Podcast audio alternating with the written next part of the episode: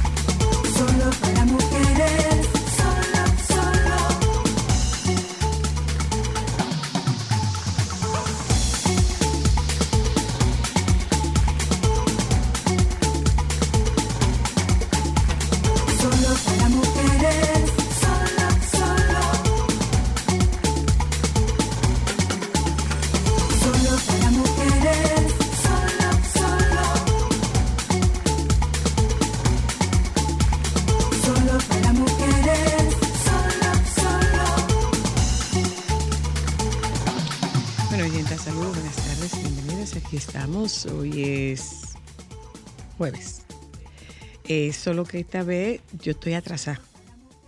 Sí, pues yo creía que era como martes. Yo, yo no sé qué Esta mañana, cuando yo estaba en. Esta mañana, cuando yo estaba en el mañanero, me sentí tan extraña cuando el boli dijo. Eh, que nos vemos mañana. Y yo, ¿cómo que mañana? Él estará hablando como del miércoles, él, está, él quiere decir miércoles y se está refiriendo al, viernes. Y después me doy cuenta que no, que, que era viernes. Ah, pero tú obviaste la parte de que tú vas los jueves allá. ¿eh? Era viernes. ese detalle? ¿Mm? Bueno, sí, lo borré, lo borré. Eh, saludando, dándoles la bienvenida a nuestro programa en la tarde de hoy, con muchas cosas que comentar, con muchas cosas que comentar. Eh, oyentas, otra vez, eh, nuestro programa se hace con una, o sea, nosotros hacemos la agenda de la semana con una semana de, de anticipación. Y la verdad es que el tema del el amor en, la primera infancia y de la atracción en la primera infancia y en la adolescencia eh, fue un tema que tratamos sin saber lo que estaba ocurriendo con Esmeralda Richies la jovencita de, de Higüey. Sí, porque esa noticia salió justo después de nosotros haber terminado el programa. Y el, el, tema no pudo haber sido más acertado. Me refiero a lo siguiente. Al, al, valor y a la importancia de, del, de la educación sexual en, nuestra, en nuestros jóvenes, adolescentes y en los padres y las madres. Y bueno, esto para que ustedes sepan por el valor que le damos, creo que nosotros tenemos, debíamos repetir ese programa.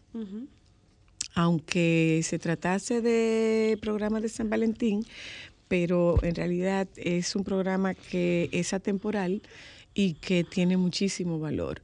Y nosotros hemos hablado en nuestro programa de ese concepto de educación eh, lúdica utilizar, eh, eh, la, utilizar el juego, utilizar el entretenimiento para educar y eso justamente es lo que hicimos con ese, con ese programa, desde una perspectiva muy eh, divertida, entiéndase por divertida que no es pararnos con un cuaderno, con una, en una pizarra, que dos y dos son cuatro, y a dividir y a restar y a multiplicar, sino una explicación muy eh, educativa y nosotros queremos compartir eso con ustedes. Nos lo han pedido, nos lo pidieron en, en Twitter y lo vamos a hacer. Y creo que es un programa al que se puede recurrir para que usted escuche eh, para que usted escuche los planteamientos de una experta en el tema del cuidado y la educación sexual y para que usted escuche el planteamiento desde el punto de vista de una eh, pediatra.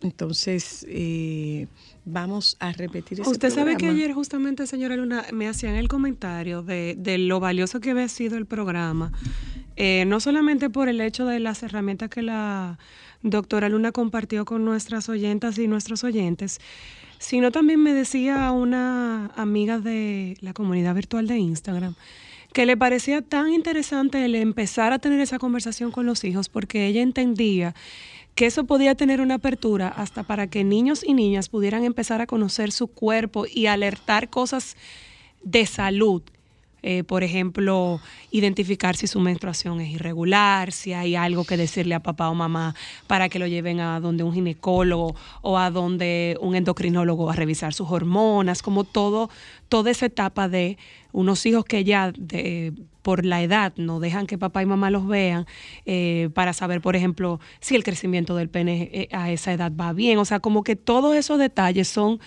una apertura de conversación en torno a esa conversación que tiene que ver con empezar a educar y a conocer. ¿Tú te acuerdas? Gracias. ¿Tú te acuerdas que nosotras eh, con, la doctora Fonder hacíamos en el programa, hablábamos del, tema de la menstruación y, e incluso, ¿tú te acuerdas que llegamos a hablar de hacer un calendario, de, de, que cómo fuera ese calendario, qué cosas tú tenías que poner ahí y que de alguna manera, pues, eh, sin invadir ese espacio privado que, que tienen, que tienen los, los muchachos, pues eh, usted, bueno, pues va sabiendo cómo va su menstruación, si está normal, si no está normal.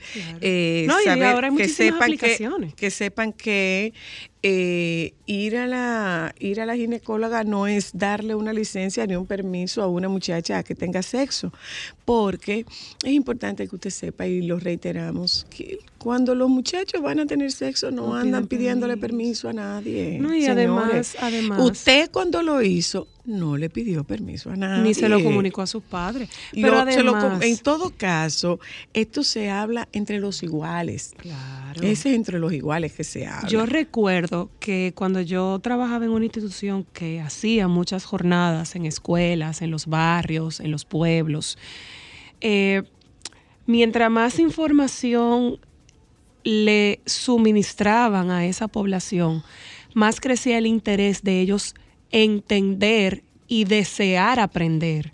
Y hay muchas estadísticas y estudios profesionales, médicos, que indican que a mayor conocimiento de su cuerpo, de las enfermedades, de las consecuencias, de todo, de todo ese ciclo de la, de la violencia y la pobreza que conlleva un embarazo en adolescentes, más retrasan su debut sexuales los y las adolescentes, porque conocen cuáles pueden ser las consecuencias de un sexo no planificado, de cómo su vida y su futuro puede troncharse, pero hay que aprender, informarse.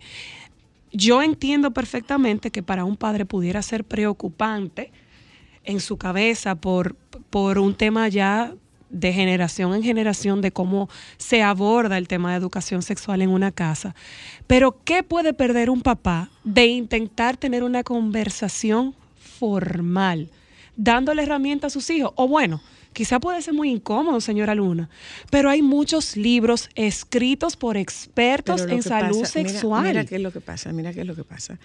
Que los, eh, que los, muchas veces los papás y las mamás no tienen conocimiento sobre el tema y tratarían el tema de el tema sexual, que, que no es el tema erótico, señores, vamos a establecer una diferencia, no es el tema erótico.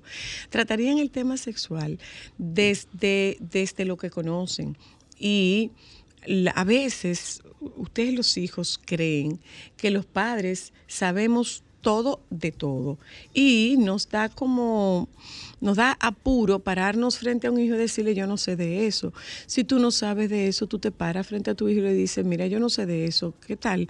Si tú, si lo, lo averiguamos juntos, si, si buscamos información juntos, si tú que tienes mayor dominio del manejo de, de la tecnología, buscamos algún video, buscamos algún tutorial, no un tutorial, si buscamos algún video, si buscamos alguna herramienta de educación, para que aprendamos, porque es que los para, para que aprendamos, porque es que los padres no estamos, eh, no, no, estamos obligados a saber de todo, no tenemos que sabernoslo todo.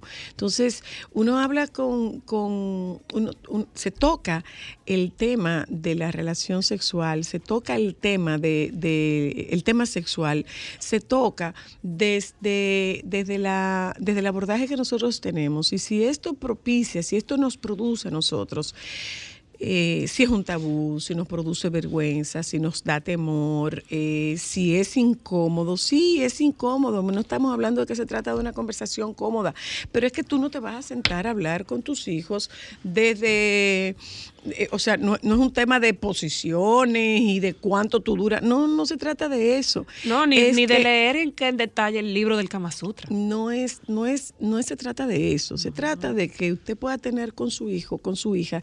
En el caso de los hombres, que puedan tener una conversación con los varones. En el caso de las mujeres, que puedan tener una conversación con sus mamás. ¿Por qué?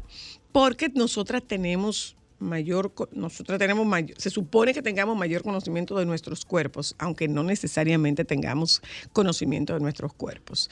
Y en el caso de los hombres, pues tienen una identidad con su mismo sexo. Yo no puedo hablarle si yo hubiese tenido un varón, iba a ser muy difícil para mí hablarle del pene a un, a un varón, porque yo no, tengo pene y no tengo conocimiento de cómo esto funciona. Entonces, es difícil para un papá hablarle a una hija de su vulva o de su vagina, porque ni tiene vulva ni, y no tiene vagina. Entonces, eh, hay informaciones, o sea, el tema de los sueños húmedos, el tema de las erecciones nocturnas, esto lo puede hablar mejor un papá que una mamá por una razón muy simple y muy sencilla. Una mamá no tiene erecciones nocturnas. Una mamá no tiene erecciones diurnas tampoco. Entonces, nosotras tenemos un clítoris que se erecta, sí, ciertamente que sí. Cuando se llena de sangre, se erecta nuestro clítoris, pero nosotras no asumimos esto de la misma forma que, lo, que la erección del pene la asumen los hombres. Entonces, eh, estas preguntas, las preguntas, por ejemplo, de, un hijo de cómo me higienizo el pene, eh, que, es normal que el calzoncillo se me manche, es normal que el calzoncillo se me ensucie, ¿qué debo hacer después de yo tener, después de yo tener sexo? ¿Cómo me higienizo? ¿Cómo me protejo? Y así, un sinfín de preguntas que deben ser respondidas por, por los padres del mismo sexo y lógicamente un papá, yo recuerdo que nosotros tuvimos una, nosotros tuvimos una oportunidad, un papá que nos llamó y nos decía, mira, yo soy papá soltero y yo tengo que comprarle toalla sanitaria a mi hija, pero yo no sé cómo eso se compra. Entonces, no, con la frecuencia que una hija debe cambiarse la toalla sanitaria o higienizarse cuando le llega su periodo. Pero que eso o es si algo. Se o no, señora Luna. Eso es algo que nosotras estamos por, por entendido. Por ejemplo, o sea, a una niña a una jovencita que menstrua por primera vez, se le dice cómo se pone la toalla sanitaria, pero se nos olvida explicarle que la toalla sanitaria hay que cambiársela varias veces al día. Y se nos olvida comentarle un detalle tan simple como que son varios días. Sí.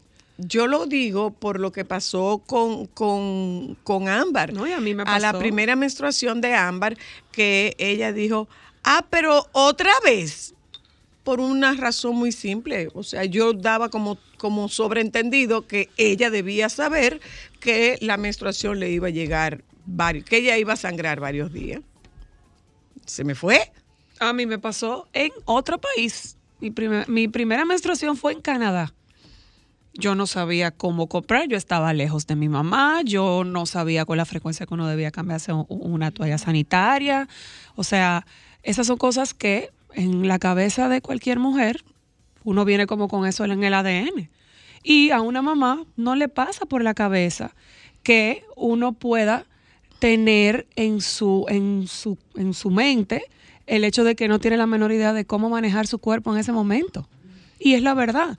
Yo recuerdo, por ejemplo, en el caso de mi grupo de amigas, como yo tenía a la doctora Luna, que gracias a Dios es, ha sido siempre un elemento muy importante en nuestra casa, mis amigas me preguntaban las preguntas a mí, valga la redundancia, y yo iba donde un profesional.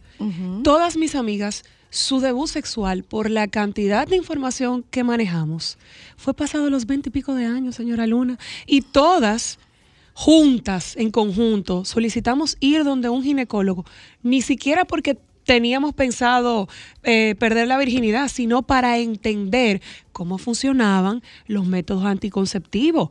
Eh, bueno, tú dirías, ah, que es responsabilidad del hombre aprender a ponerse un condón, pero uno como mujer tiene que saber para cuidarse de una enfermedad si ese, si ese hombre se puso su preservativo bien.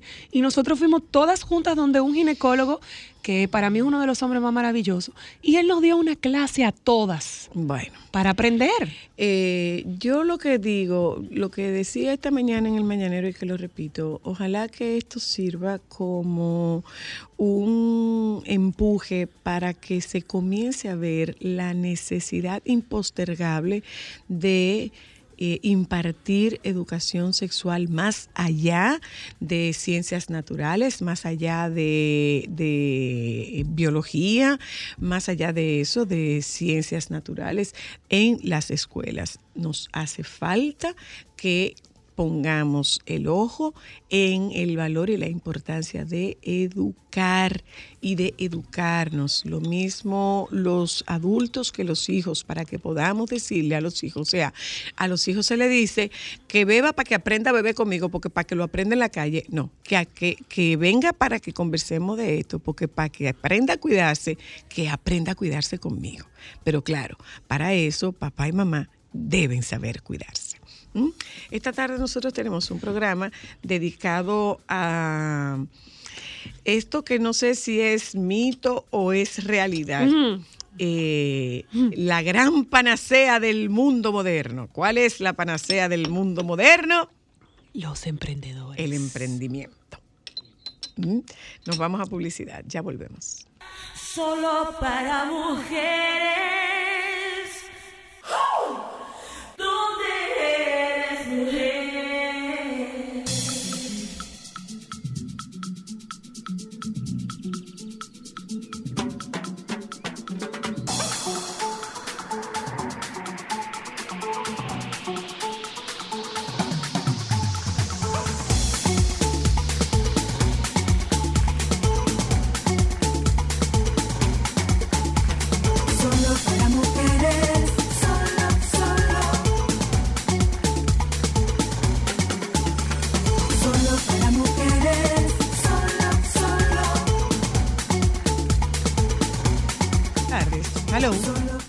Hola. Le escucho. Hola. Hola, hola. ¿Con quién hablo? Por aquí estamos. Dígame. La señora Zoila. A su orden. Mire, a Jochi y a usted hay que colgarlos a los dos en un pedestal de oro. Porque Ay, ustedes no, no. son- son mejores. Ese programa suyo de antes de anoche con Jochi, eso era para morirse. Con la naturalidad que usted dijo todas las cosas que le han pasado y toda la vaina que pasó, que la bota que dejó la universidad cuatro veces. Dios la bendiga, es lo único que hay que decirle a usted, como persona, como mujer y como madre. Amén. qué bello, Amén. gracias. Gracias. Gracias. No, yo no dejé la universidad cuatro veces, yo me cambié cuatro veces. Yo no la dejé, nunca me, eso sí que no, no me permitieron dejarla, pero me cambié varias veces. No, se, no se pudo casar hasta que no llegó el título. No, no. mamá, que tiene 98 años y la está viendo usted desde cuando usted empezó, que ahí salen unas imágenes cuando usted era una bebé. Cuando empezó en la televisión, Con dice, pero esa 23 mujer- años comencé yo el show del mediodía. Dijo mi mamá, pero esa muchacha es increíble. Dígale, dígale a ella que yo le mando un beso, que yo le mando un beso. Pocas cosas me dan a mí tanta satisfacción como el cariño de los adultos mayores. Dígale que gracias. ¿Cuántos años tiene? Y, y le está mirando a usted desde cuando usted estaba en el show mediodía, cuando estaba allí, estaba aquí. Entonces. Dígale que gracias, muchas gracias, muchísimas Mire, gracias. Sí, más. que yo no había hablado de que es temprano todavía, había estado en es temprano todavía, señores, y, y, y la verdad es que lo pasé, lo pasé súper bien. Eh, un encuentro con, con papá, con papá Pitufo. Así le decíamos a Hochi. Hola, hello. Hola, buenas tardes, Zoila. Tienes que bajar el volumen, por favor. Buenas tardes. Sí, sí, ok. Baja, baja, baja, baja, porfa. Ay, Vamos a ver a hoy, ahora. Hello. ay, no, que tiene Hola, que... hola, hola, hola, hola. Ya, Hello. Vamos a ver. No, tiene que volver a marcarnos otra vez. Tiene que volver a marcarnos, ¿eh? Bueno, nosotros vamos a hablar. Uy, ¿y tú viniste con la mano vacía? ¿Y a qué viniste? Yo sabía que ya te iba a decir eso. Yo Hola. tenía... Yo, bueno, ¿Pero a qué vino? hablar de emprender. Gran cosa. Ay, Dios, señor. ¿Cuándo es que a dejar de pedirle Ay, comida? Dios, a la gente? Hola. Aquí no vamos a dejar. Ah, bueno, aquí dejamos de pedir comida en la cuaresma. Ay, ya la cuaresma empezó. Ya no puedo pedir comida. No, no. Ya no puedo pedir comida ya. Ya no puedo que pedir calmarte. No puedo pedir nada. Hola, Anina, ¿cómo estás? Hola.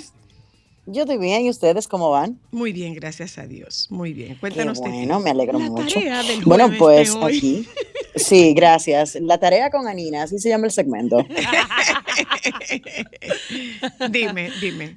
Cuéntale, Anina. ¿Qué te puso Bueno, para pues la tarea del día de hoy son películas que tengan que ver con emprendedores, por supuesto, y vamos precisamente a hablar de aquellas películas que nos muestran ejemplos de personas que eh, se han tomado pues sus ideas muy en serio y que quieren precisamente pues hacer cosas, eh, lograr hacer cosas. Y yo creo que el emprendimiento, los emprendimientos se pueden ver desde diferentes perspectivas, porque yo pudiera mencionarte como una emprendedora perfectamente a Erin Brockovich, a la perfección. Ah, Ella claro. llega a un lugar y se emprende en una tarea específica de ayudar a un grupo de personas por los abusos de una corporación que lamentablemente está causando mucho daño. Esa, e- esa pasión de tener que hacer algo específico es lo que nos lleva precisamente a emprender. Eh, la decisión puede ser económica, la decisión puede ser, eh, hay fundaciones que se crean, señores, para ayudar a otras personas. Y eso también es emprender, o Sí, sea, no tenemos necesariamente que enfocarnos solo en la parte de eh, la parte económica, ¿verdad? Lo que nos pueda dejar un beneficio económico. Es obviamente eh, el- el- muchas veces el primer o el, segun- eh, el segundo acápite de nuestro listado de por qué queremos hacer las cosas, pero la verdad es que lo primero que necesita cada persona para emprender es una pasión.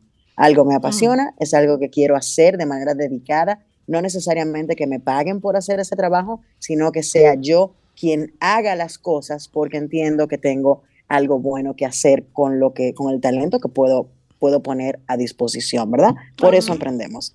Entonces, yo creo que estas películas que vamos a estar mencionando, pues nos dan un ejemplo precisamente de eso. Y vamos a empezar por una que es un poco atípica eh, y nos llega desde el mundo del deporte. Hablamos específicamente de Moneyball. Moneyball es una película inspirada en eventos reales y protagonizada por Brad Pitt, donde nos cuentan la historia de, un, de, de este señor que trabajaba para la organización de los Oakland A's, de los Atléticos de Oakland, Mm. una organización de béisbol muy popular en los Estados Un Unidos. club de béisbol. y él, ajá. exacto, un club de béisbol, y él logró hacer eh, pues un método de, digamos que, de cómo, cómo ajustar el equipo de béisbol a los jugadores basado en información, en data, en estadísticas que son proveídas precisamente por el rendimiento de esos atletas en el campo. Entonces, viendo los ajustes que fueron haciéndose con este método que él implementó, que él creó, en el que él creyó, pues entonces eventualmente los Atléticos de Oakland logran competir eh, por mejores lugares dentro de la pelota. Incluso llegaron a ganar eh, varios campeonatos utilizando este método que ahora es bastante popular y que mucha gente utiliza y se conoce como eh, sabermetrics, o sea, esas métricas que se utilizan en el béisbol precisamente para tomar en cuenta otros aspectos más allá de cuánto puede batear o qué tan rápido puede pichar la pelota. Entonces, ese es un emprendimiento basado en, en algo que él creía que estaba haciendo que podía mejorar el rendimiento del equipo frente a los demás equipos eh, o los demás clubes de béisbol, como tú bien decías hace un momentito, Zoila. Así que recomendada 100% Moneyball, protagonizada por nuestro querido Brad Pitt, es una película del año 2011, Estuvo nominada al Oscar también, o sea que es una buena película. Seguimos entonces en esa misma, en esa misma ruta del deporte y nos topamos con una película eh, llamada Jerry Maguire. Jerry Maguire. La venta de limonada no cuenta como, como emprendimiento. Claro que sí, claro que sí. Es, es el inicio de, mira, mi hijo más pequeño se la pasa constantemente diciéndome, mamá, ¿cuándo me van a comprar los limones? Y son de los limones amarillos que quiero para yo poner mi puesto de limonada. Y yo le digo, mi amor, yo entiendo que tú quieres emprender y que tú quieres vender cosas, pero siento que la limonada específicamente no es el mejor de los negocios. Y él y yo estamos negociando para que él quizás eh, busque otra cosa que vender, porque lo que él quiere es ganar dinero. su emprendimiento viene porque él quiere que ganar dinero. Cada limón está costando 15 pesos. Sí. Exacto. Entonces yo le explicaba eso a él, le dije, papá, no eh, es costo Es de temporada, este dile que haga, que haga, jugo de frutas.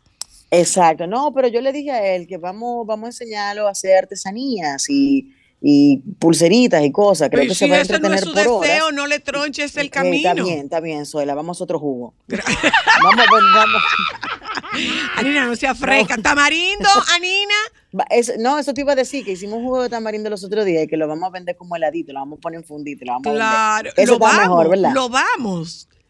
Ay, sí, mi amor, tengo que ayudar. Espera, espera, espera, espera, espera, espera, espera, espera, espera. Lo vamos. Yo tengo que ayudarlo. Él te pero perdóname, es su emprendimiento y tú quieres tumbarlo. Bueno, pero perdóname, yo no lo quiero tumbar a nivel económico. Digo que tengo que ayudarlo porque tengo que ayudarlo a preparar el jugo y a Pues entonces no es lo vamos, no es lo vamos. Ok. No, no, no. porque es él que va a vender, ese es su emprendimiento. A ti no se te hubiera ocurrido. Ok, está bien. En verano lo, vamos a hacer para que él venda sus juguitos eh, congelados. De tamarindo, muy rico. sí, delicioso, realmente. Muy bien. Y de batata también. Déjame ver, déjame ver qué yo invento para ese muchacho. Pero sí, es su emprendimiento y yo entiendo ese, e, ese deseo de querer hacer cosas y vamos a ayudar. Pero nada, volvamos a Jerry Maguire. Vámonos ahora con otro galán del cine. Hablamos de Tom Cruise, quien en esta ocasión eh, pues nos presenta la historia de este agente de, deportivo. Él representa a atletas eh, de manera publicitaria para una agencia enorme. Él se cansa de la burocracia, de las cosas que suceden en la empresa y escribe un manifiesto, quizás un poquito pasado de adrenalina, para no decir que estaba tomándose un trago eh, y quizás se pasó de tragos, pero él escribe un manifiesto y al otro día cuando todo el mundo lo aplaude y dice, por fin alguien dice todo lo que ninguno de nosotros nos atrevemos a decir, él termina perdiendo su empleo y se va. Y decide que él va a emprender y que él va a hacer todo esto solo, sin tener el apoyo de una gran corporación. Él pierde un poco de poder, pero sin embargo, y esta es una de las partes más importantes que tenemos que, tener en, en, mente cuando vamos a emprender, cuando vamos a embarcarnos en algo, y es que nunca podemos solos. Entonces, él tuvo una persona de la empresa que se fue con él, que creía en lo que él había escrito en ese manifiesto y le dijo, sabes que me voy contigo y te voy a ayudar. Y luego entonces uno de los atletas, porque perdió a todos los atletas que él representaba, uno de los atletas decidió quedarse con él y él tuvo que literalmente romperse la espalda para hacer esto funcionar, eh, funcionar para él, funcionar para la chica que creyó en él y funcionar para ese atleta que creyó en él. Y ahí, cuando se une la pasión con la necesidad de eh, no solamente quedar bien, sino eh, hacer como, ¿cómo, pudiéramos decir eso? Eh, como... Rentabilizar. no, no, no, no, no rentabilizar. Es simplemente hacer que las personas que creyeron en ti también no, pierdan esa ilusión. Estimular si pudiera ser algo como, como quedar bien, pero me encuentro eso tan banal. Honrar. O sea, simplemente el hecho de honrar el hecho de que estas personas se pararon a su lado cuando Te mando la factura aparte por ese emprendimiento. Te mando la factura aparte. sí, es un emprendimiento cerebral, pero como no todos tenemos. Óyeme, Zoila, el trabajo tuyo es una cosa impresionante. Yo no sé cuántas veces tú te leíste el diccionario. Yo todavía me tengo que leerlo de vez en cuando para buscar lo que necesito. Entiéndeme, por favor. Yo soy una niña de 43 años. Pero es que es un emprendimiento. Es un emprendimiento. claro, claro. En, nosotros, como debe de ser. Pero sí, eh, Jerry Maguire es una linda historia precisamente porque no es solo lo que él está haciendo, sino eh, cuando él termina de entender que esto no se trata de él, que esto se trata de un grupo de personas, de, una red de personas que confían en él, que creen en sus talentos y que no lo han dejado solo. Y esa parte es importante también, cómo la motivación nos llega precisamente por cómo otros creen en nosotros. Y eso es sumamente importante para lo que sea que vamos a emprender o lo que sea que queremos hacer en un futuro eh, con, con, nuestros talentos. Otra película muy importante, y en, este, en esta ocasión voy a mencionar primero una película y luego una serie de televisión. Me voy con The Social Network, eh, la red social, la película que nos muestra la historia de Mark Zuckerberg, eh, una mm. película dirigida por Steven Soderbergh, perdón, por Aaron Sorkin, no, escrita por Aaron Sorkin, dirigida por, fue el mismo Aaron Sorkin que la dirigió, ahora no me acuerdo, pero bueno. No, el punto David Fincher fue el director. David Fincher, ay Dios, wow. Maten a Nina, colaboradora de ustedes en este no, segmento, porque se le olvidó. Que te ¿Qué es la película de David Fincher? Ay, manita, no, porque después te sustituye. No, more, que después tengo que ir más allá a buscarte. Entonces, no, porque tú vas a seguir. Es no de Fincher a quien amo. Y tú sabes que en lo que estábamos hablando los otros días de ver Alzheimer, tú no sabes lo que tú has hecho después de esa conversación, porque yo ahora estoy casi en estado de paranoia, tal cual Chris Hemsworth, que cuando se me olvidan la cosa digo, oh, oh, serán los genes. No, Oye, creo que debes calmarte, no, Karina. Vamos a calmar. Sí, ya sé que ya sé que la ansiedad y el estrés influyen, pero Porque nada. a mí se me olvida la cosa también, o sea que No, pero si yo te cuento la que me pasó los otros días, tú. Tú te apures, el esposo de Ámbar quema una greca interdiario porque se le olvida pagarla, o sea que no te mortifiques. está muy bien, me encanta. Está bien, está bien, ahora estoy más tranquila. Pues mira, en The Social Network, David Fincher nos presenta la historia de Mark Zuckerberg, donde creemos que esta red social que todos empezamos a usar cerca del año 2004 es lo mejor, lo último de los muñequitos a color, porque conectamos con la gente. ¡Wow! ¡Qué, qué cosa tan noble la que está haciendo. Entonces, cuando vemos los orígenes de cómo llegó esto a suceder, nos damos cuenta de que este chico ambicioso, envidioso, narcisista, eh, que se roba una idea y entonces crea una plataforma, no es tan buena persona y tú sigues utilizando Facebook y es como eh, te, pone a pensar, te pone a pensar en si verdaderamente eh, deberíamos dejar de utilizarla y dejar de apoyar personas que utilizan tácticas tan terribles para lograr su, su, cometido. Y pero es, terrible, ¿eh? la verdad. Es terrible. y, lo hemos visto ya cuando eh, proliferan las redes sociales, lo vemos en los juicios, en los eh, en, las presentaciones periódicas que tiene con el Congreso de los Estados Unidos eh, por las leyes antimonopolio y todo esto, nos damos cuenta de que es una persona detestable, pero aún así utilizamos sus redes sociales. Entonces, oh, eh, así, el, así es el mundo de los negocios, así hay personas en todas partes, así no, que no tienen la misma cantidad de dinero que tiene Zuckerberg, sin embargo, aquí lo vemos pasar día a día con empresas, con personas, con gente que simplemente es sumamente ambiciosa y que por su ambición hacen lo que sea que tienen que hacer. En esa misma tesitura, les presento la serie de televisión The Playlist, que es la historia del creador de Spotify allá en mm. Suecia. Mm. Ese muchacho que, juega con mi amor por la música, porque uno se lo toma personal. Eh, la verdad que me sorprendió muchísimo conocer la historia de ese chico y ver cómo él se va transformando de una persona que llega al mundo de los negocios con un corazón muy noble, con una intención buena y termina convirtiéndose en aquel monstruo mm. de persona porque él quiere el dinero y el poder, chelitos. El dinero y el poder, Anina. No, no, 100%, 100%. Es un asunto de poder, es un asunto de dinero y ahí podemos poner como emprendimiento todas las películas de la mafia, que si los Goodfellas, que si los Godfathers, todo tiene que ver con la ambición. Mi emprendimiento es una red criminal, pero es por mi ambición.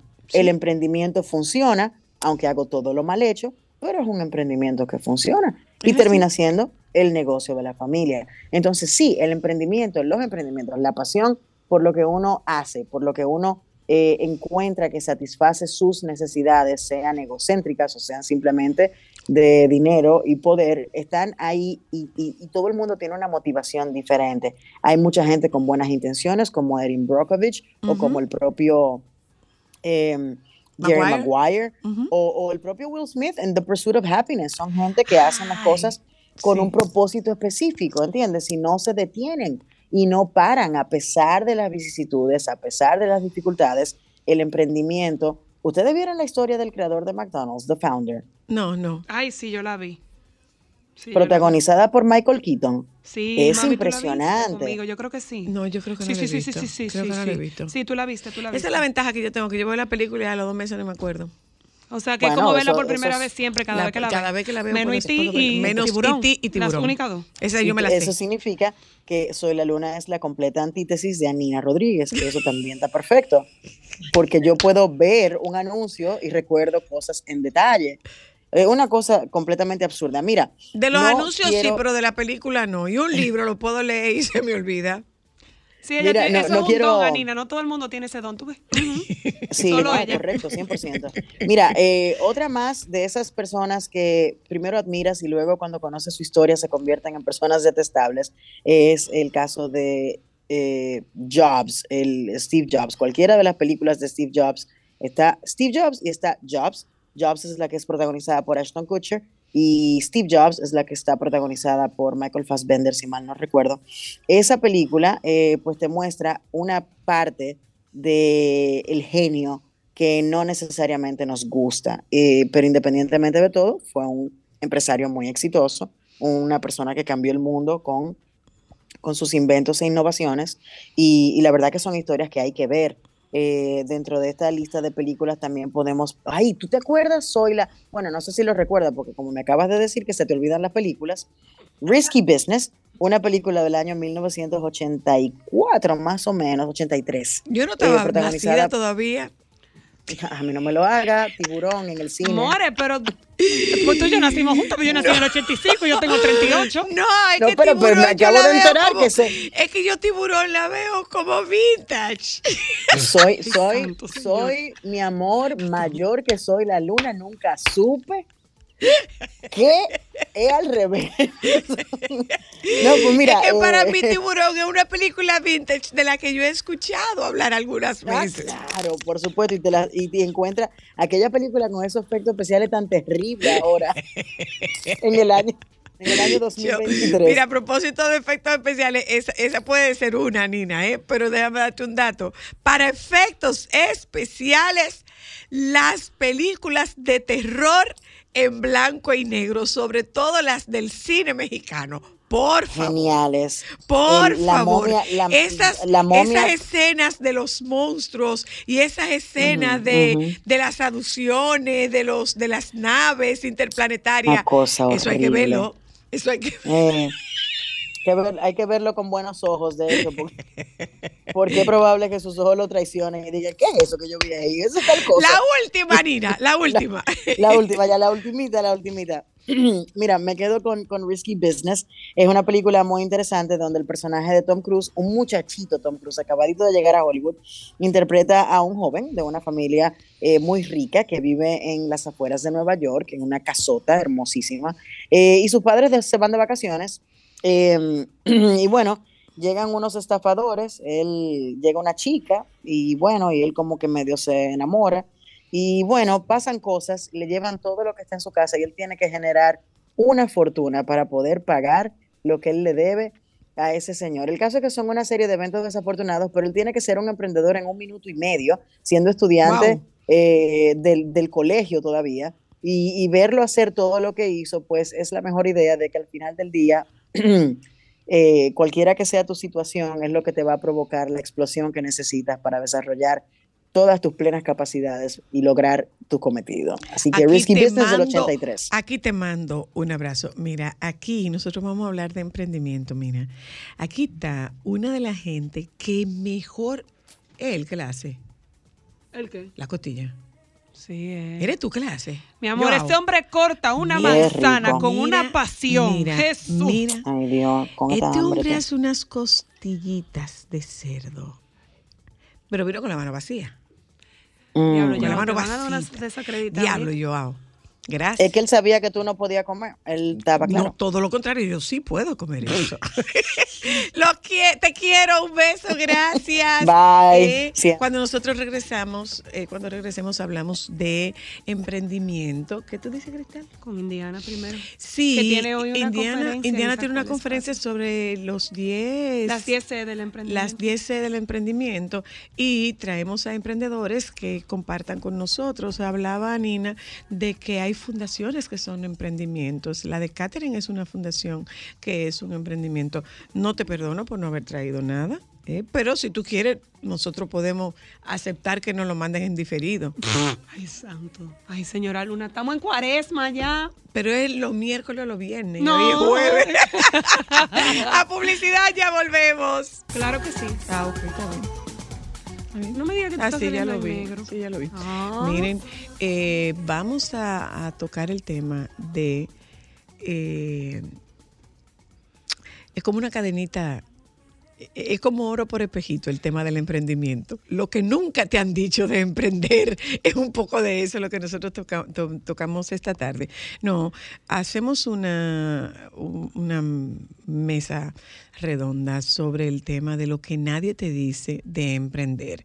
Y comenzamos con nuestra queridísima Indiana Tamares, que nos habla de las 10 C del emprendimiento. Catherine Motica es fundadora de John Péame, la conocemos porque nadie pide más que Catherine, absolutamente nadie. No absolutamente nadie pide más que Catherine. eh, premio Juventud de, este año. Bien. Y Joao Abreu, cofundador de Acocina, eh, que tiene una comida espectacular. Eh, yo he probado de ustedes los La las costillas, eh, los, los hamburgers que son también Su muy yuca mash, buenos. su ensalada, el yuca mash es arroz, espectacular. el aderezo de, de la de ensalada, pierna, buenísima. El sándwich de pierna, el sándwich de pierna no lo he probado, por lo tanto no puedo dar. Mi amor, y lo de la yo soy costillita. vocera de la cocina. Ay, su Y lo bizcocho de zanahoria. Y lo de la costillita apenas me dio para comerme una, o sea que tampoco tengo tanta propiedad para decir que tan buena puede ser. Tampoco tengo tanta propiedad para hablar de eso. Y Amelia Rodríguez es mompreneur, planner estratégica de marcas que eh, está- tiene Hello Emprende y nos, nos dan detalles. Fíjense que son todos chicos jóvenes y eso comenzamos por lo primero, o sea, solo los jóvenes emprenden Indiana. E Indiana, ¿solo los jóvenes emprenden? No, ¿O hay no, una no, edad para, nada. emprender? Buenas, buenas, queridas. Hola, cariño, ¿cómo estás? Estamos súper bien, gracias a Dios. Estoy aquí escuchándolo de joven y lo agradezco. Ya me pusieron ahí en un grupo interesante, gracias. Miren, no, realmente emprender no tiene edad para nada. Hay muchos ejemplos en la historia de personas que ya retirados o de, de abuelos han ideado algún proyecto y les ha ido súper bien. Así que no, no hay edad para emprender. Lo que hay es una personalidad y como un perfil que se debe cumplir para usted poder ir adelante. Usted lo puede traer de caja o simplemente puede irlo formando por aprendizajes, por experiencias, por acompañamiento, mentorías eh, u otras estrategias. Claro que no hay edad. No hay edad. Comencemos con tus 10C.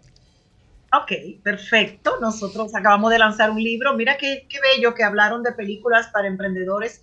Nuestro libro tiene cerca de 40 películas y más de 100 libros que pueden ayudar a los emprendedores. Sumamente interesante. Dentro de las 10C también hemos sido muy honestos. Y a propósito del tema de que, que no nos dicen sobre emprender, hemos hecho una relación de ventajas y desventajas para el emprendedor. O sea, no siempre todo lo que se inicia es algo garantizado. Entonces, emprender tiene riesgos, tiene algunos riesgos. Vamos a decir que hay cosas muy buenas, como por ejemplo que tú te redescubres como persona. Hay habilidades que tú ni te imaginabas que tenías. ¿Quién me veía hablando en público? Yo sacando cuenta, despidiendo a un trabajador, no, nunca me lo imaginé. Y, y de repente te encuentras en la situación y tienes que hacerlo. O te entrenas o la vida te pone en eso, ¿verdad? Hay algo buenísimo de, de, de emprender y que casi nadie lo dice.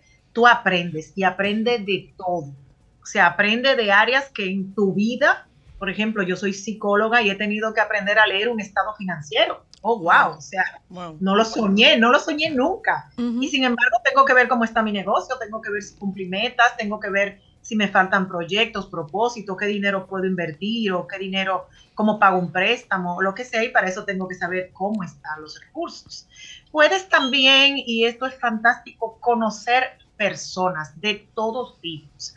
Se va generando, Sí, se va generando como una energía. Por ejemplo, Amelia y yo compartimos en un espacio que se llama la tribu de Xiomara, que chulísimo. Entonces usted va teniendo como grupos diversos eh, de suplidores, de vendedores, de personas que trabajan lo mismo tuyo, que lejos de ser tu competencia, son aliados, y van compartiendo.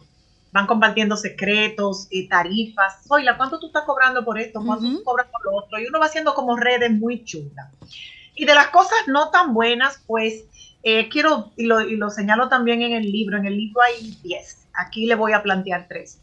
Hay mm, soledad en el que emprende. El que emprende tiene que tener esos espacios de trabajar solo, de pensar, de delinear el negocio, de abocarse como a, a buscar esos espacios de paz para ir pensando qué, qué otras cosas voy a hacer ahora, me fue bien, no me fue tan bien, eh, si me fue bien, cómo lo voy a repetir el éxito, o si no me fue tan bien, qué cosas debo solucionar, si busco ayuda o no. Esos espacios reflexivos eh, a veces pueden ser confundidos con soledad y si no se trabaja con, esa, con ese dominio, esa paciencia, pues evidentemente puedes tener problemas porque también la sobreactividad mm. es un problema, Uno se explota. Entonces hay también un tema que, hay que reconocer. Mucha gente viene al emprendimiento porque cree que lo va a coger suave, porque se va a levantar. Mm. Sí, cree que se va a levantar a las 10 de la mañana y no es así. Mm. Los que emprendemos trabajamos más. ¿Por qué?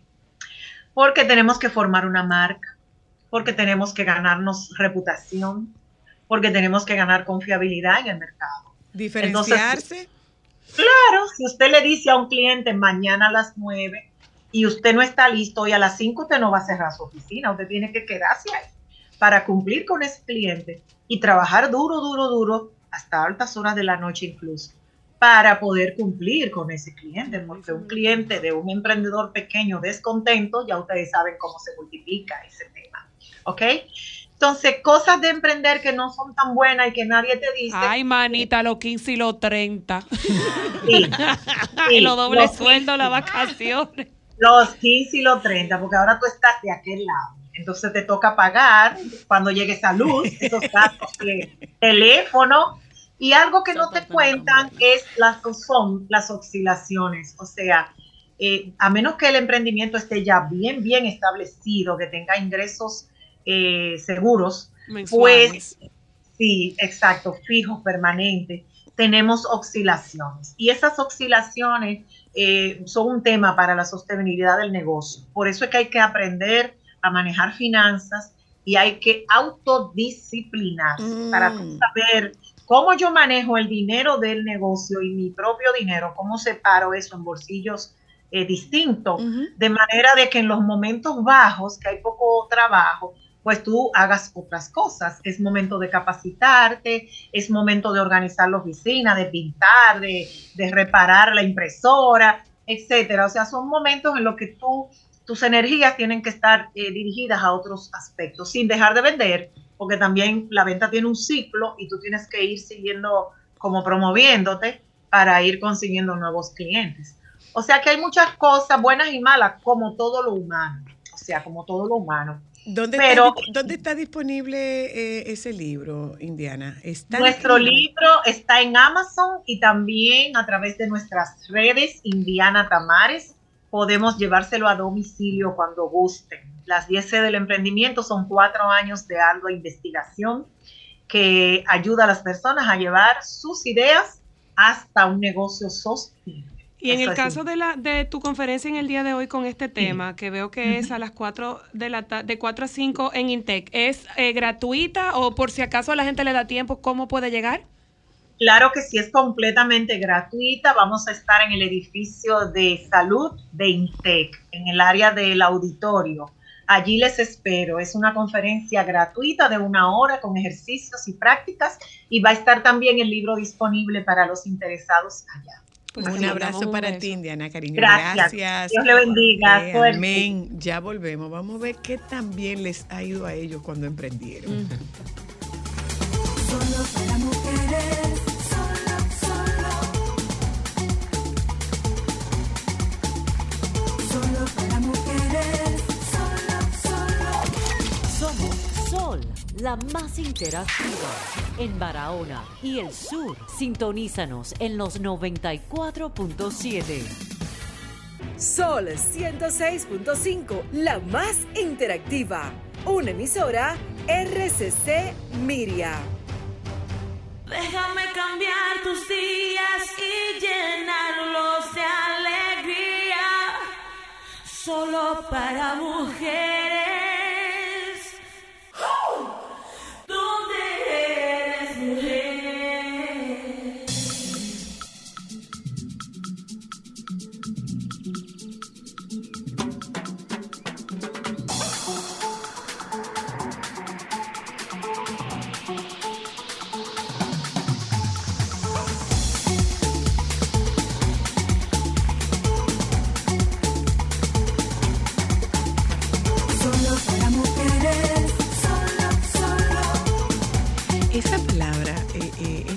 Palabra que suena como tan bonito y es como, eso es como un aspiracional. ¿Qué tú eres? Emprendedor. ¿Cuál es tu emprendimiento? Pero lo que no nos dicen es la lucha que se coge emprendiendo. Como decía Indiana, eh, tú crees que tú te vas a levantar a la hora que tú quieras, tú crees que tú vas a trabajar las Desde la horas que tú playa. quieras. O sea, nada como ser tu propio jefe. ¿Están así? Joao. Bueno. Buenas tardes, primero. Amelia, Catherine, es tan así, nada como ser tu propio jefe, nada como trabajar para lo tuyo, nada como no trabajar para otro. Es tan así. No, en verdad no. Bueno, sí, eh, bueno, tal vez a mí no me pasa, yo soy la excepción, tú sabes. Porque hay veces que yo no renuncio porque no puedo, porque yo, ¿tú entiendes? Pero a mí no me pasa eso. Catherine, yo me imagino que tú, mí misma, estoy loca por despedirte. Mira, de verdad, no te ah, mira, hay veces, ya. ah, mira, justamente hace como dos semanas yo estaba pensando y dije, guau, pero de verdad que yo no renuncio porque yo, porque, pero hay, hay cosas que te pasan que tú dices, que eso es un trabajo, tú no lo pasas, ¿no? No, tú te vas. No, tú, le, tú te vas o le pasas la carga a otro, pero eso no te pasa, ¿no? O sea, yo, yo creo que, mira, yo creo que lo mío es una excepción, en verdad. Tal vez ustedes tienen más suerte, ¿no? De verdad, yo creo que ustedes tienen más suerte. Porque a mí, ¿Por qué? Porque sí, porque son situaciones muy difíciles, ¿tú entiendes? Y el tuyo es un emprendimiento muy especial, Sí. que es un emprendimiento a través de una fundación. Sí. Un emprendimiento social. Un, como le- emprendimi- un emprendimiento social. Sí. Ok. Y entonces es muy difícil porque, eh, ¿cómo te digo? No es cuestión de manejar tú sabes, un restaurante o una revista, etcétera. Es cuestión de cuando tú estás lidiando con personas que también, por ejemplo, eh, no han tenido el- el- la oportunidad de, de- de educarse, tú sabes, y muchas cosas no lo entienden, no lo entienden. Y a veces tú, tú te la pasas discutiendo con una persona que tú sabes que, por ejemplo, esta opción es mejor y no, no la quieren, ¿tú entiendes? Entonces hay veces que hay que respirar mucho. Por eso te digo que eso no es tanto así. Y a mí me levantan a, a, a toda la... O sea, esta semana yo estaba levantándome hasta las 3 y 2 de la mañana por un caso que teníamos que de una niña que están operando en España. O sea, que yo quiero saber la gente que duerme a las 10 y que en la playa. Para que me den los trucos. Porque mira... No, te lo juro, de verdad, para que me lo den. Yo O lo de estoy buscando. ¿Cuántos, son ¿Entiendes? ustedes, Catherine? ¿Cuántos son ustedes? Eh, seis somos nosotros. Seis. ¿Y ustedes hacen todo eso ustedes seis nada más? Sí. Dame, dame razón. Ya te está diciendo explícamelo, que se explícamelo. explícamelo, explícamelo. No, mira, realmente. Pero tú te pagas. ¿Eh? Tú sí, te nosotros pagas. tenemos salarios. Ok. Nosotros tenemos salarios. No son los mejores, pero tenemos salarios. porque- No, para que después, no lo digo, porque después me equivoco. Porque tú andas diciendo, pues ahí tienes salario, sí, ok, y se vio encajando el salario. Entonces, de verdad, no somos los mejores, pero no pagamos. Algo no pagamos. Lo que pasa es Por lo menos no que, violamos la ley. Lo que pasa es que es, eso es uno de los eso es uno de los fallos que hay en los emprendimientos y es el no ponerse un salario. Sí. ¿eh? Entonces eh, eh, eh, eso eso genera eso genera agotamiento, decepción y realmente tú estás trabajando para Entonces tú, tú necesitas tener un salario porque eso es parte de la formalidad de, de ese emprendimiento. Claro, a uno le cuesta. O sea, nosotros, a, a mí me costó más que nada pagámoslo incluso a mí mismo. ¿Tú entiendes? Pero si uno se tiene que pagar un salario. Tú prestas tu salario. Eh, bueno, al, al principio yo ni me pagaba salario porque nosotros, eh, la forma que nos mantenemos es ganando como que premios o una empresa que diga o, o- o incluso ha habido reporteros que nos dicen, mire, yo voy a dedicar mi salario, te voy a pasar esta cantidad para, para ustedes como fundación. Y hay veces, o sea, si, hay- si hay, alguien tiene que sacrificarse, eh, tú supiste por dónde, por dónde empieza, ¿verdad? La cabeza comienza primero. Por la que no puede Claro, Por la que no, renunciar. Por la que no puede por la que no puede renunciar. renunciar. Empieza por ahí, tú ves. Y así mismo. ¿Y por qué tú no puedes renunciar? Bueno, porque todavía no tengo un reemplazo de, de con fundación. Nadie Y la quiere no ese lo culpo, chucho. Yo no lo culpo si no lo quieren tampoco. Y Tranquila, mamita. Si te hace sentir mejor, yo le renuncio Nadie quiere ese chucho. Mire, ¿cuánto tú te ganaste con el premio de la juventud? Eh, no, no era un premio monetario. Yo no sé por la gente No hay. eso. No. O Dios sea, mío. no hay. No, señores, no, no es un premio metálico. Hay premios en la vida que no todo es dinero, por favor. Aunque tú, aunque tú necesites Aunque dinero. Eh, Bueno, pero, pero necesito otra cosa que la realidad, ¿verdad? Entonces pero, no hay. o sea, ni uno. No.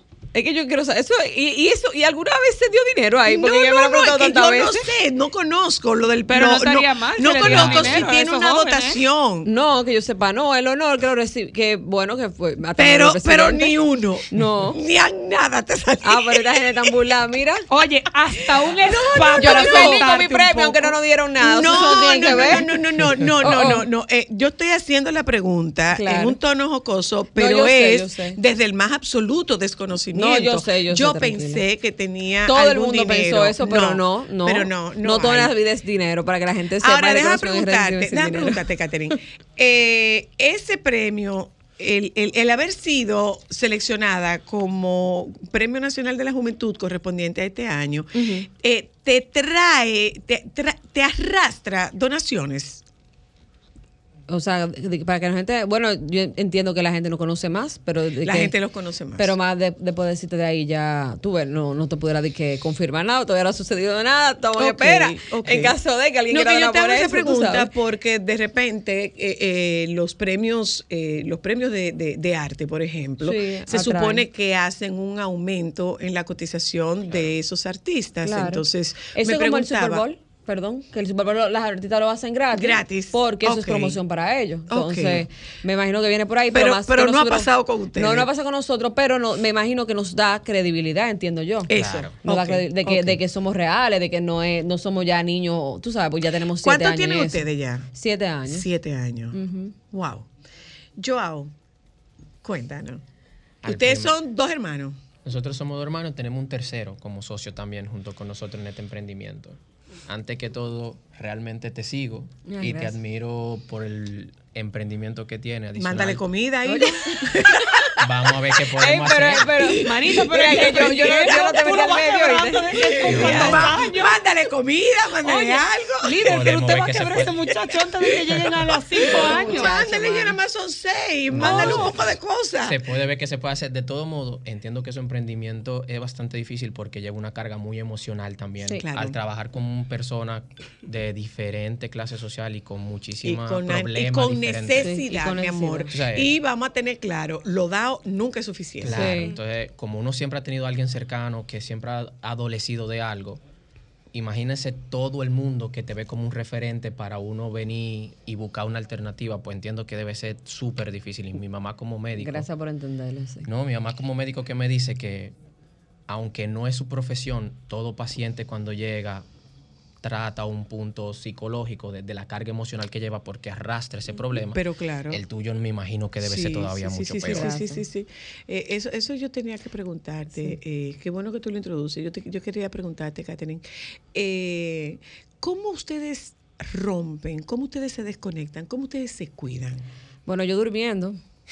Eso no, pero fuera, eso, eso es terapia, señores. Claro. No, no, no, pero eh, por lo menos en el caso mío, eh, yo durmiendo. ah, O sea, cada uno tiene como sus cosas. Uno le gusta ver películas, de carro, irse para el campo y cosas así. Pero en el caso mío, amigo, como que cuando yo me duermo, por lo menos eh, gra- le doy gracias a Dios por eso, que yo puedo como que desconectarme. Te- te por lo menos mientras estoy durmiendo, mientras estoy durmiendo y como que me levanto Para seguir al próximo. para seguir exacto al Claro. próximo. Mira, el, el de ustedes, Joao, ¿cómo fue? ¿Cómo Yo empezaron? baila, cántase de patilla. ¿Cómo, Ellos han fue, hecho ¿Cómo de todo. fue, Joao? Cuéntame.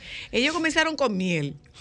Yo he comenzado con de todo. Gracias a Dios, mi familia, nosotros tenemos mucho ejemplo de emprendimiento, de emprendimiento de éxito y de fracasos también.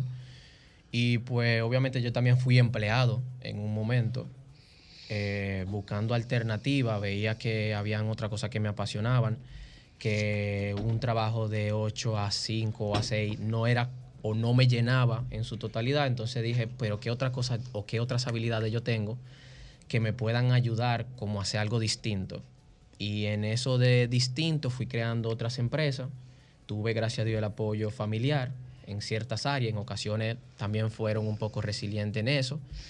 Pero gracias a Dios hoy estamos donde estamos porque fuimos pacientes, fuimos determinados, teníamos muy claro el objetivo que deseábamos y le puedo dar gracias a Dios sobre todo, que siempre es nuestra guía. Eh, Una cosa, eh, podría parecer como que irse por el lado de, de alimentos es como la vía más rápida para, Para tener éxito en un éxito. emprendimiento. Está de moda, no digo que no. Está de moda porque al final el que lo ve de fuera en ocasiones ve unos márgenes bastante atractivos. Sí, sin porque es atractivo el margen de Claro, ganancia. sin entender todo lo que a colación lleva a tener un, un emprendimiento de comida. O sea, cuando tú quieres hacer las cosas bien, lleva procesos, lleva estandarizaciones, lleva capacitaciones también para el personal que te asiste y que colabora contigo. Lleva un sinnúmero de cosas, más la inversión en equipamiento, que cuando la gente realmente entra y se da cuenta de todo lo que conlleva y todavía tú no has vendido nada, comienzan a entender por qué en ocasiones cuando tú vas al restaurante o cuando tú das un servicio, las personas actúan o tratan como es. ¿Tú entiendes? O sea, hasta que tú, yo tengo mi novia, que una vez, la, hasta a ella le ha tocado trabajar con nosotros y ayudarnos en ciertos eventos. Y hasta ese momento ya no entendía qué tan difícil era trabajar con una persona o atender y dar servicio. Hasta ese momento, y, una de las frases que me gustó que ella dijo fue que con esta experiencia yo sé y hoy entiendo aquel camarero que me iba y me llevaba un refresco, aquel camarero que iba y me atendía y me llevaba una comida, porque hasta que tú no vives la realidad y lo difícil que tener ese ajetreo, tú no comprendes o tú no eres tan empático con las otras personas. Sobre todo en el caso de ustedes hay un detalle. Ustedes trabajan cuando los demás gozan. Literal. Literal. Ustedes trabajan cuando los demás se divierten. ¿eh? Eh, eh, ha- hacemos una parte, ¿tú sabes para qué? Para hacer un reconocimiento a uno de los modelos de emprendimiento más exitosos, pero tiene mucho que ver con la estandarización, que es el mariscón. Buenísimo. Pero a él es mucha la gente que le dice, bueno, pero que ¿por qué tú no pones más días? Y él dice, porque, par- porque el producto que yo manejo es un producto sumamente delicado, mariscos, pescados y mariscos, es un producto sumamente delicado, y para poder mantener la calidad, La de lo que brindo sin haber tenido nunca ningún caso, Claro. eh, hay que tener mucho cuidado con lo que yo estoy haciendo. Y comenzó con una freidora, ya lleva una cocina. Gracias a Dios. Entonces, la pregunta, ¿qué fue lo que no te dijeron a ti del emprendimiento? Hay muchas cosas que uno hasta que no tiene el emprendimiento no se da cuenta. Como por ejemplo, el mismo que hablaba la doctora antes de, el tema de la finanza. Cuando tú no tienes ningún conocimiento, por ejemplo, nosotros somos formales, estamos constituidos, estamos bajo la ley.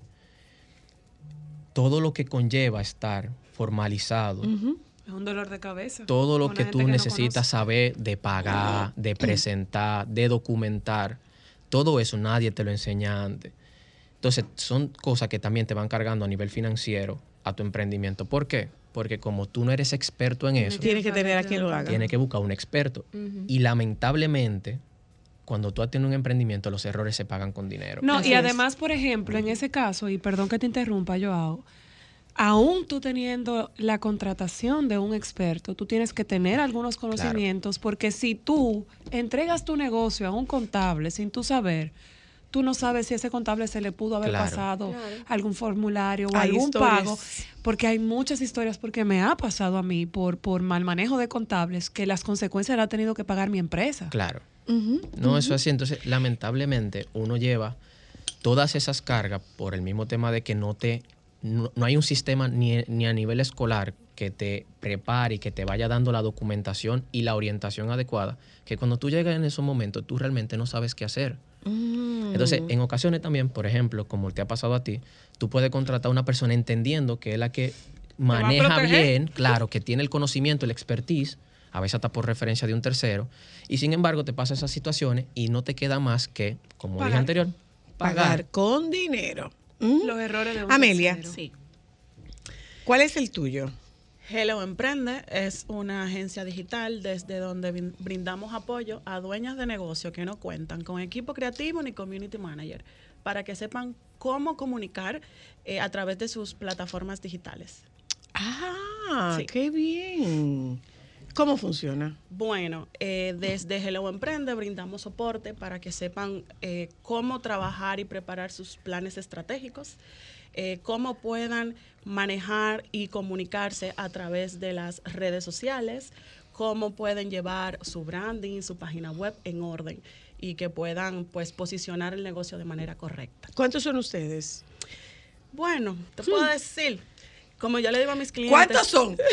Uno, dos, tres, cuatro, cinco. Mira, fijo somos tres. Eh, estoy yo como la planner y la fundadora de la empresa. Está mi La que cobra, la que sirve el café, la que compra el café, la que paga el café. La que lo cuela de paso, claro. Y la que friega. Exacto. Eh, tengo a mi asistente que me da soporte en muchas áreas. Está la contable, también está la contable. Y está la diseñadora gráfica. Y ya hay otros colaboradores que son con- contratados por proyecto para poder aligerar la carga. Eh, ¿Los emprendedores tienen asistentes? Bueno, en mi caso no lo tengo. tengo, tengo a mi hermanita que en ocasiones la pongo a eso, porque imagínate. Pero ella también. ¿Pero ella- tú le pagas? Ella disfruta de los beneficios. ¿De cuál es Pero el beneficio? N- No monetario, pero cuando. no, no, no. Pero después de un Diablo, evento. manito, y tú la muerdes a cotillito O feo. sea, Ey, después de un evento, cuando uno le hace también a los colaboradores, porque así mismo uno también tiene algunos colaboradores que están solamente para un evento en Sí. particular. Cuando uno, porque si el evento se da a más y le va bien, uno le siempre le hace un agrado. En esos eventos yo pongo a mi hermanita también ahí. Y le digo, hey, mira, tenemos una cenita hoy Una para cosita. todito. Ay, Te- qué tenemos, hey, mira este dulcito que te trae. ¿Tú sabes por qué? Ella sabe que estamos emprendiendo. Diablo, qué bárbaro. Tú sabes que en ese ¿Qué? mismo ¿Y a tu tenor- mamá? Mi mamá es la principal apoyo de la empresa. Ella todavía no, no, le no, no, toca. no, no, no. No estamos hablando de no. apoyo. Ella todavía Mira, no mi familia no toca. coja esa, ¿no? ¿Cómo fue? ¿Tu familia no, No, Catherine? no, no, mi familia no coge esa. no. ¿Tu familia no coge de esa? No, no. Mm, mm. O sea, mi familia gran parte vive, vive fuera. Que mi- yo quisiera así, poner a mi mamá también a eso, pero no, no cogen esa, ¿no? Ah, mi mamá no tuvo opción. Oye, oye, Ella- ya tuve la diferencia entre los No, hijos. Catherine, lo que pasa ¿sabes? es que que le te- a mi mamá y tú no tienes opción, está bien. Lo que pasa es que tú no conoces Sí. a este dúo dinámico y seguramente su mamá pestañó y tenía la cocina llena de trabajo. No, ¿Cómo la- comenzó? ¿Cómo comenzó la cocina de tu mamá? Dime. ¿Cómo comenzaron en la cocina de tu mamá? Todo comenzó porque realmente hubo ciertos amigos que a mí siempre me ha gustado la comida. Siempre había cocinado para unos grupitos y siempre me decían, di que viejo, pero lánzate, porque tú no haces algo diferente. O porque tú no pones un negocio de esto tanto que te gusta. Mi mamá no estaba de acuerdo. Mi mamá, mi mamá es emprendedora. Mi amor, lo que pasa es que a tu mamá le gusta darle guineo a la gente. Yo no la culpo. yo le entiendo. Al contrario, le llevo más paciente. Ah, Piénsalo. Es un círculo vicioso. claro, no. Tú estás viendo. ¿eh? No, no, Pa- no, pa' es que vea, mami, es que estoy son- es apoyando. Es que, yo no te puedo... ¿Y tú le estás pagando con eso? Oh, déjalo, Ya. A tu mamá. déjalo, Mira, te estoy mi mamá, diciendo. mi mamá con verme sonreír, yo creo que está paga. No. Mira, pregúntame. No. No, no. Yo, yo, yo he Entonces tú comenzaste con la cocina. Claro, ¿no? Y comencé, comenzamos en casa, en la casa de otro de mis socios, que también tenemos a la mamá dado al grito. Y fueron Pero- sacando la comida de la casa. Poco a poco, todavía no nos hemos mudado completamente. No puedo decir que no tengo varios tratos en mi casa todavía. Mi mamá obviamente se quejó, porque adicional a ella, mi mamá es una persona que fue criada muy, o sea, muy bajo los estándares y muy estricta con, con sus Con su cosas. orden. Claro, y le, y le gusta ver su casa organizada. Y imagínate, y cuando, tú, cuando tú tienes una cocina, no hay nada organizado. Pues es que tú tienes un platico aquí, un cosita aquí, un envase, que lo limpio ahora, que lo muevo ahora, que lo recojo ahora. Y mi mamá eso lo tenía mala, pero ya ella se dio por vencida y yo... se ¿Lo viste? Mira la cara que tenía. Aceptó. Y yo se lo Pero agradezco. mira, aquí entrenó, ¿eh? Aquí entrenó. El que fue al play y comió sándwiches de pierna, eran de ellos. Ándale. en el play, eran de ellos. ¿Eh? No hay espacio que se, que se dibuje que ellos no abran una puertecita para entrarse. O por lo menos lo intentamos. No, no, no, no, no. Eh, eh, o sea, no ¿qué- lo intenta cualquiera. ¿Qué tan, qué importante, qué tan importante es el arrojo para un emprendimiento, Catherine? Eh, mucho, yo te diría, hay veces que tú no quieres hacerlo y te llevan ahí, tú tienes que hacerlo realmente. Eh, No, Catherine, ¿hasta dónde ha ¿Te da vergüenza tu, pedir tu nivel o- de descaro? Sí, claro que sí, de- mi des wow. Sí, porque No, mira, para de el tipo yo de trabajo hay mucho. que ser lo, pasa, descarado. lo que pasa es que, como te digo, nosotros lo hacemos a través de las redes sociales, tú sabes. Pero por ejemplo, a mí misma, eh, y bueno, y la gente lo sabe, de que acercarme a la gente, yo, de que mira, me ha tocado, no te digo que no me ha tocado, pero para mí es incómodo. O sea, para mí es incómodo pedir. Es incómodo ¿Qué pedir. Aunque ni siquiera sea para nosotros. ¿Qué nunca es para nosotros, algo que quiera. tú has hecho por Péame que tú nunca te pensaste hacer? Bueno, pedir es una de ellas. bueno, aparte de esa, tú. Tú sabes, pedir una de ellas. No, de verdad, soy demasiado. Yo, yo, yo, no puedo. Mi mente ahora mismo se puso en blanco. Tú hiciste esa pregunta. Yo dije, son tantas cosas. Porque es que yo me lo recuerdo. Yo dije, Dios mío, eh, de nuevo esto. O cual- de verdad, son, es demasiado, demasiado. Pero hay veces que tenés que insistirle a una persona. Pero a mí no me gusta mucho como insistir, tú sabes. Y hay veces que hay que insistirle a los médicos, a los centros. ¿Y quién da seguimiento? A eso. ¿eh? ese- Tú tienes quien da seguimiento. Claro, eh, bueno, lo hacemos entre nosotros mismos. Ah, Yo también, yo misma me ha tocado dar seguimiento. Y es incómodo porque cuando tú Eso sabes también que algo que alguien está como dándote algo como gratis, tú sabes.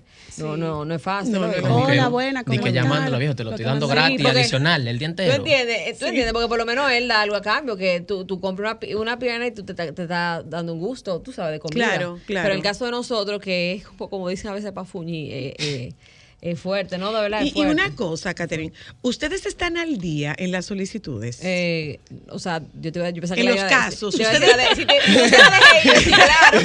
Pero, eh, no, la y dejé no, y no la perdona, la dejé ustedes. No la perdona. No, nosotros, por ejemplo, eh, tú sabes que las fundaciones no pagan tema de ITEVI, impuestos, pero si tenemos que estar al día con todo, porque como no pagamos impuestos, eh, tenemos que estar al día con todo. O sea, todos los Claro, papeles, todos los gastos, claro. todo tiene que estar al día. Claro. Eso sí estamos al día. En la solicitud de Pero no, en, lo- en la solicitud de los casos. es que son demasiadas.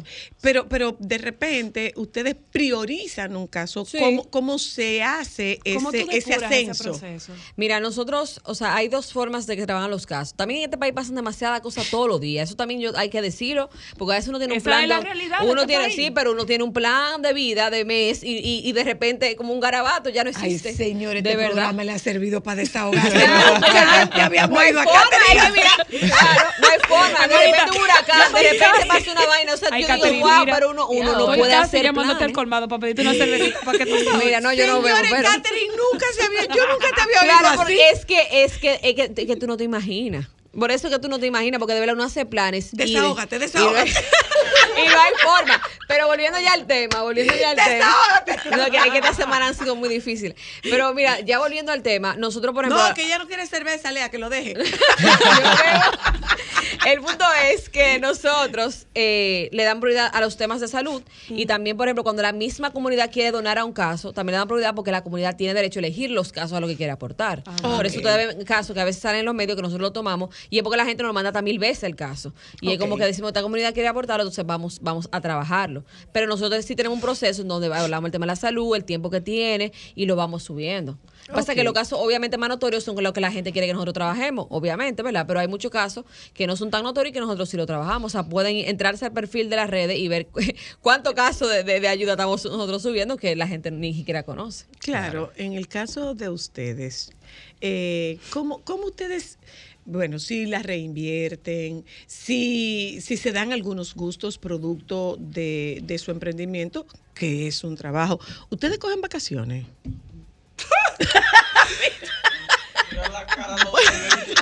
¿Ustedes cogen vacaciones? Bueno, tú sabes que una de las cosas. No teorice mucho, ¿sí o no? No hay día libre. No hay día libre. No hay día libre. Sí, tú sabes que una de las cosas que no nos dicen al emprender, primero, es la parte de delegar y como la parte de poner límites. Ok. De poner límites, de poner reglas e intentar cumplirlas. Por ejemplo, para mí no es nego- negociable mi hora de almuerzo. Ok. Ni la hora de salida. Yo soy mamá. Yo no puedo extenderme tantas horas de trabajo. Entonces yo a las 5 tengo que cortar. Wow, qué bien. Hay días que uno se pasa, Qué por envidia. ejemplo ayer No, hasta las envidia, 8. Ayer yo me quedé como hasta las 8, 8 y media resolviendo algo porque venía para acá y tenía que sacar algunos proyecticos. Pero esto es demasiado difícil. Y en el caso tuyo, Yo no conozco hace casi siete años que tengo emprendiendo mi día libre. Wow. A mí los días libres me lo obliga en ocasiones mi pareja o mi familia a tomarlo y en ocasiones Por la salud. la- ni la salud, gracias a Dios, papá Dios me cuida mucho y gracias. lo- Óyeme, a mí me dan una gripecita y con gripe voy y trabajo. O sea, yo la última vez que me fui de viaje fue a visitar a una hermana mía que vive fuera y hasta la computadora para seguir trabajando y atendiendo todos los casos que tenía, lo fui haciendo. Me gusta, por eso obviamente tengo el emprendimiento que tengo porque me apasiona, pero es difícil en ese sentido. Tú- y la- y las parejas, mis hijos, dígame. Yo soy y la las parejas. se- dígame Para la no Ah, oye, la pareja. Mi esposo, eh, nosotros tuvimos una conversación y él me dijo, ¿qué tú esperas de mí este año? Yo le respondí. ¡Wow! ¡Wow! Catherine se volvió. Wow. Yo le respondí. cerveza a Amelia ahora. Catherine se volvió. Pídele a Amelia la cerveza ahora ya. Y cuando él me, la, me dice a mí, ok, le digo yo, ¿y tú qué esperas de mí este año? Y me dijo, bueno, que el negocio me empiece a pagar. ¡Bingo! Eh, y la tuya, Marito, dime. que ¿Y, y tu pareja? Yo le he ofrecido pago y ella dice que ella con verme feliz está paga. Guau, pero qué buena Wow, pareja. una es. cosa. Ahora, no, no. Mi amor, pero una respuesta bien Miss República que No, te no. a tu pareja. Mira, se- y se lo he Pero dicho. él tiene la mejor pareja, la mejor familia, viejo. ¿Y dónde? No. Porque dime de verdad. Señores. Y él hasta viajado, oye, y se lleva la laptop, viejo. ¿Y, cómo es? Una vez en siete años. Pero no importa, viajó. Yo tengo siete años también. Pregúntame si yo he viajado. Dije que de fiesta por ahí. Revisa el pasaporte si tú quieres. Que hasta vencido está. DH, mire, es un lío. Ey, mi mamá me dijo los otros días que iba a perder la visa americana por eso, por no darle uso. Pero ¿Y tú tienes pareja, Catherine? Claro. ¿Y, a- y qué? Pero ay, no, no hablemos de eso, es un problema. Es un problema. no, pero mira, por ejemplo, la, la pareja, para que ustedes vean, es fundamental. tu pareja, Catherine? Trabaja, yo te voy a dar más detalles, pero no le gustaría yo de dar detalles de la vida de él. Pero no es fácil, te lo digo, porque Pero su trabajo no tiene nada que ver con esto. Eh, bueno, lo que lo pasa es que le ha tocado, tú no sabes. exactamente, le ha, tocado, Ellos pero no es, no, es de que, no es como ella de que quiero verte feliz. A mí para- pero yo ojalá, no vea este programa. Son, son momentos, vamos a decir que Pero es buena, es muy buena persona. Claro. Es muy buena, excelente persona, mi amor. Claro. Pero, muy buena. Mira, Pero amo. si él tuviera Claro. la oportunidad de quitarte de John Péame, Claro que sí. te quita. Pues te quiere quitar tú. Se quiere. ella dijo que ella tiene, a veces ella dice, yo me voy de aquí, pero ¿para dónde? Nadie quiere coger este puesto. Tal vez mi novia me dice eso por ahora, porque como no tenemos tanto de relación, tú sabes Ah, que siempre ok. al principio. Ah, ya. Ya eso con razón. ¿cuánto tiene? ¿Cuánto No, tiene? pero yo vamos a cumplir un año juntos. No. Ah, no. le digo. Ah, no. Por eso le digo, pues, vamos a ver qué pasa más adelante. Pero la verdad es que, por ejemplo, lo- Prepárate que esa va a ser una queja constante. ¿ok? a pes- no, pero, te- estoy hablando. vine del futuro a decirte que. pero, a pesar de todo, algo Tranquilo. fundamental para uno poder emprender en lo que sea es tener una muy buena pareja. Si, si, si toma la Sí, decisión de tener una pareja, es tener una muy buena pareja y saber escoger una pareja. porque- Mira, y, y, y, y antes de irnos, porque ustedes tienen un, ustedes tienen un emprendimiento, un emprendimiento familiar, o sea, son dos hermanos socios. Claro, ¿Eh? que no es fácil. Eh, Me consta porque, Tú tienes o dos sea, ¿cómo, cómo, cómo se hace? ¿Cómo? Chach. Yo conozco eso en mi casa y tú sabes Ay, lo que yo he dicho en mi casa, pero es que en ningún libro dice que los hermanos tienen que trabajar juntos, coja cada quien su camino y ya. Eso sí, mi amor, que pobre de aquel que se le ocurra hablar mal de mi hermana conmigo. La Ah. única que tiene autorización de hablar y pelear con ella soy yo. Ay, qué linda. Oh, pero cuando viene que me Eso dice, familia, "Mami, que mira", eso no, no, no, a donde mí no, Sí, no, mi claro. amor, pero además Yo renuncio que les quede, pero además que les quede claro, pero además que les quede claro. En todas las relac- en las relaciones de hermanos no está contemplado trabajar juntos, no es obligado. tú supieras si no pueden, que- pero como, como ustedes se armonizan. Porque tú eres cocinero, el otro no. Todo, o sea, Por eso es que ahorita se llevan bien. No, Mira, contrario. el otro vende Sí. risas en el Sahara y eso- vende hielo en Alaska. Por eso se llevan bien. Ah, Uno por vende, el otro cocina. Hasta yo. El hermano del La comida, pero la comida. Ni que ¿Tú la fuiste al play? comida. Bueno, yo te puedo, mira. yo te puedo hablar como clienta, porque ellos han desarrollado muchas cosas para nosotros. Yo ni Incluso tanto. parte del emprendimiento de, de ya para eventos, eh, su lanzamiento oficial fue para Wiplan. Y fue porque yo digo que Alan debe ser el ser humano más descarado de la Alan de- del hermano. mundo. Porque Alan no le dice que no a nada. No, él no. siempre te dice que sí, te busca la vuelta, él Y hace él- todas las este pruebas es el y que hace y ejecuta. el otro es el que opera. Exactamente. Entonces, por ejemplo, yo sí te puedo decir. Nos fuimos. Adiós, bye, entonces. Eh, seguimos Hello Emprende A cocina. a cocina y Péame. Péame. Ay, por favor, para que Catherine tenga un día libre, señores. Ojalá que el programa de hoy te haya servido un poco de desahogo. Nos juntamos mañana, si Dios quiere. Los compañeros del Sol de la Tarde están aquí. Quédese con ellos, por favor. Solo para mujeres, solo, solo. Sol 106.5, la más interactiva. Una emisora RCC Miria.